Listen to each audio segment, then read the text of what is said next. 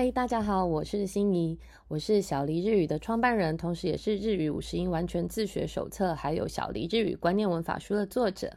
今天呢，阅读日本这个节目要帮你们介绍的这本书叫做《价值从视野开始》。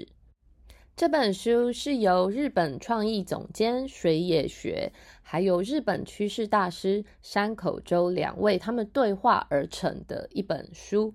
这本书呢是在二零二二年一月二十五号由时报出版社发行的一本书。我会看这本书的原因呢，是因为我之前在这个节目也有分享过的一本书，叫做《品味从知识开始》，也是水野学写的其中一本书。我看完之后，我觉得非常的有收获。然后呢，我很快的就买下了现在我要跟大家分享的这一本第二本书。结果这本书呢，就成为了金石堂的年度百大选书。所以呢，今天想要借着这个时间呢，来分享这本书的内容。其实啊，刚开始我看这本书的时候，有一点点不习惯，因为它是用对话的方式来写的。我比较少看对话的书，可是后来呢，我越看越到后面，我越能够理解到为什么编辑呢，他们用对话的方式来诠释这一本书哦。因为借由两个不同领域的顶尖的这个人士呢，一同交流激荡出来的这个美学概念啊，其实真的是非常精彩的。所以呢，今天提取这本书的一些精华内容来跟各位分享。水野学呢，跟山口周这两位业界的巨擘呢，他们深刻的讨论了许多的这个议题哦，在这本书里面，那他们也引述了很多历史的演变，还有比方说像当代的企业的这些实例，然后来带领我们这些读者进到一个他们认为，如果文明持续发展到最后，文化才会是最后关注的核心焦点的这个概念里面。比方说，他们有提到说，在高度经济发展的日本的这个年代呢，他们其实很多人关心的问题是以使用的实用，然后使用的目的为主。但是啊，其实这些事情会让古典的美感都消失掉了。所以呢，这两位作者就告诉我们说，如果啊我们在文明高度发展之后，其实世界观是很重要的一件事情。比方说，他们有提到。像现今我们的生活当中，其实，请你仔细的想想看，我们到底还欠缺什么？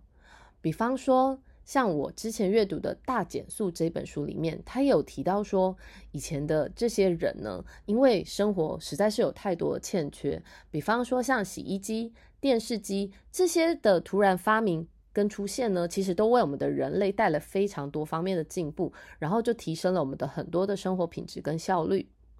可是呢，作者他说，我们要来反思看看，为什么现在一样都是在生产家电，可是其实营收常常是赤字的，而且就算其实是获利，获利的时候竟然只剩下个位数。时光倒流到昭和中期来看，那时候急剧成长的这些家电还有汽车产业，几乎。都是针对第一层的，比方说像生理需求，那我们就要解决夏天很炎热的这个痛苦，然后冬天很寒冷的痛苦，然后冬天还要用手洗衣服的这种痛苦。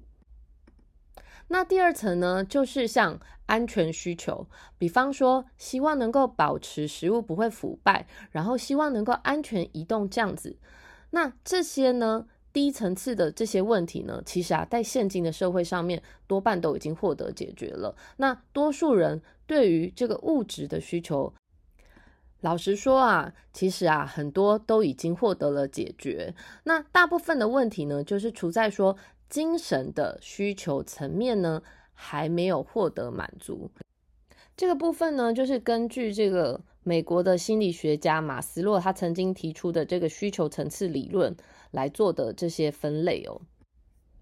我们刚刚有提到说，希望安全舒适的移动这一类低层次的问题呢，其实啊多半都已经解决了嘛。所以呢，大部分的问题呢，都出现在还没有获得精神需求层面的这个满足。那这件事情呢，我们就可以用来解释说，为什么高价位的汽车呢会如此畅销的原因哦，就是呢。因为人们希望能够借由使用比较高档的物品，来让别人认定自己是成功的人士。日本的汽车制造商呢，作者认为说，应该是从前他们就没有考虑到这个欧洲的世界，他们以前这些高级汽车呢，也都是由马车转变而来的。那以前呢，是贵族才能够搭乘马车，因此当他们转换成这个汽车的时候，他们还是很强调这个美学的概念。可是呢，日本的汽车制造商他们还是以实用为主，所以呢，才没有办法做出很美丽、很美观的外形哦。作者呢，他们就举到了，比方说以 Toyota 这个品牌来说，他们呢其实有试着曾经跟 Toyota 的这间车商合作，然后呢，他们的各种车型呢都会有一个符合自己这种车型的广告的这些 slogan。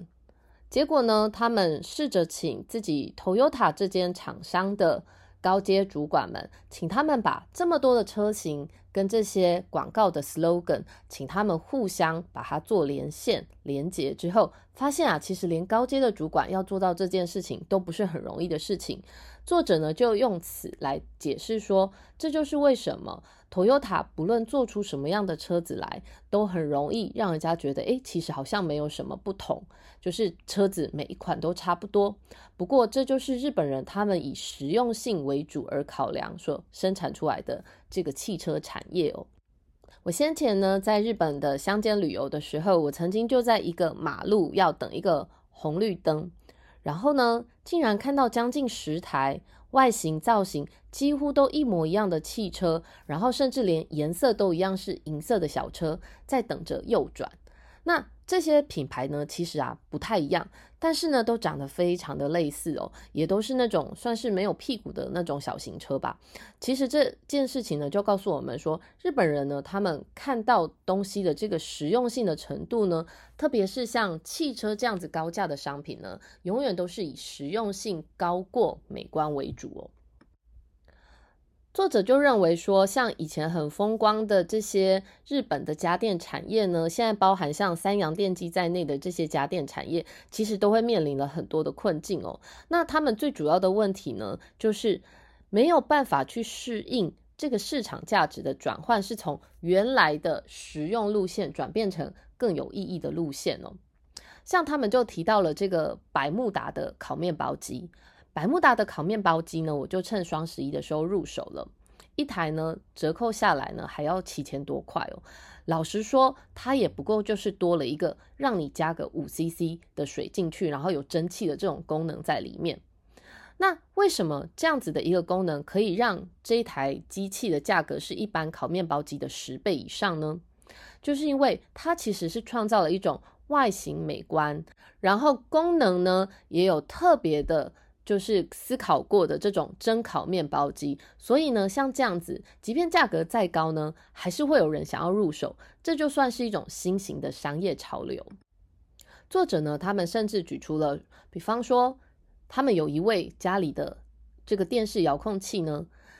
有六十五个按键哦。其实我家的遥控器也是这么多个按键，但是请你试想一下，你如果用过 Apple TV，它其实好像就是只有一个、两个这样子的键，那它的功能也一样都具备。可是那为什么企业他们会想要用六十五个按键来给顾客使用呢？那作者他们就认为说，这个六十五个按键的遥控器，实际上你在使用的只有四个，那这多出来的按键，其实就是企业陷入低营收窘境的例证。然后呢，作者两位呢，他们也交流了一下，过度的便利改变了这个世界什么事情呢？他们说，有的时候啊，过度的便利反而是大家反而会刻意去寻找不便的理由。比方说，山口周先生呢，他就举出了他住的这个地方呢，其实附近的邻居呢，每一家每一户都有这个燃木的壁炉，那。一旦到了十一月呢，家家户户到了假日啊，就开始卖力的去劈柴哦。而且啊，这些人当中，其实有一些是贵为企业家或者是医院的院长，可是呢，个个也都挥汗如雨的去劈柴。为什么要这么辛苦呢？因为啊，个个挥汗如雨的劈柴之下，这些不方便的事物反而就格外的显得有价值了。然后他们两位提到说，像东京这一座城市啊，其实就是以实用的目的而滥造的产物。虽然说“滥造”这个字可能有一点夸张哦，但是呢，他们就认为说，比方说像电线杆，还有这个首都的高速公路呢，都已经啊完全背离在桂离宫时期的美学的概念了。这边稍微补充一下哦，桂离宫呢，它是日本京都府。京都市西京区的一个离宫哦，那这个离宫它是建于江户时代，面积呢大概是七万平方公尺。那这个桂离宫呢，它在庭院呢还配置了这个茶屋哦，所以呢，他们被认为说是日本庭院建筑的杰作。作者呢也举出来了，比方说像日本这样子先进国家，那。电线杆还在路面上面的这件事情，他们就觉得这个实在是非常的不可思议哦，就觉得电线杆这么丑的东西，怎么可以留在路面上面呢？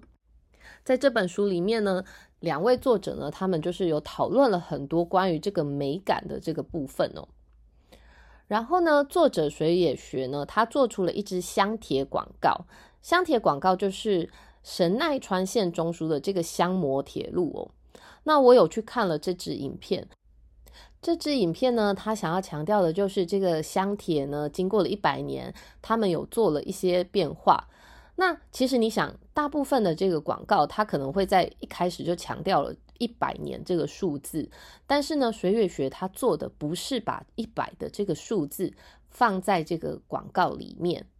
他呢是用了同一对的男女主角，然后呢。历经了一百年的这个时空穿越，然后搭乘香铁的这个故事呢，来带出香铁它其实经历了很多的这个年代哦。那可能很多人会认为说，那这个广告里面呢，可能需要有一些你要告诉人，诶，现在香铁直达市中心等等的这些，然后在哪里转车等等的这些资讯。可是呢，作者呢他就认为说，其实啊，你根本不需要放这些东西。因为啊，如果你能够做出可以打动人心的这个人的内心的这个事物的话呢，他们就会主动的搜寻相关的资讯，所以根本不需要在这个影片当中放过多的文字。然后呢，这个作者就认为说，而且一旦香铁的这支广告在网络上面散开来的话，一定会有很多的新闻节目就会告诉大家香铁直达市中心的这样子的清楚讯息给要乘车的人们。所以作者认为说，根本不需要将过多的资讯放在这个影片里面哦。最后呢，来跟各位分享这一本书里面还有一个我觉得也很有趣的部分，就是呢。日本的这个五万元钟表呢，其实啊是促进了瑞士的精密钟表的定位哦。作者呢还举出了，就是瑞士的精密钟表，大家都知道这个瑞士的这个机械表呢，机械腕表呢，其实啊动辄都是万元、上百万元的都有，好几百万元的也有。作者举出来说，其实啊，他们当时瑞士呢，他们也曾经面临到说，怎么样可以做出更低价。而且啊，还很耐用的这个腕表，所以呢，他们当时呢也深感了挫折哦。他们曾经也想过说，是不是呢，这个瑞士的钟表呢，也要转向制作五万元左右的这个腕表呢？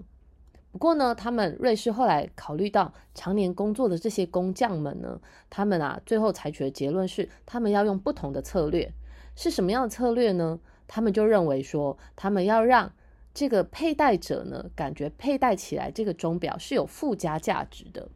而是能够展现自我的钟表，就是他们直接退出了以实用性来决胜负的这个部分，转向成制作有意义的这个钟表制造哦。所以呢，作者他们认为说，这个也是日本促进瑞士能够成为一流品牌钟表的主要因素。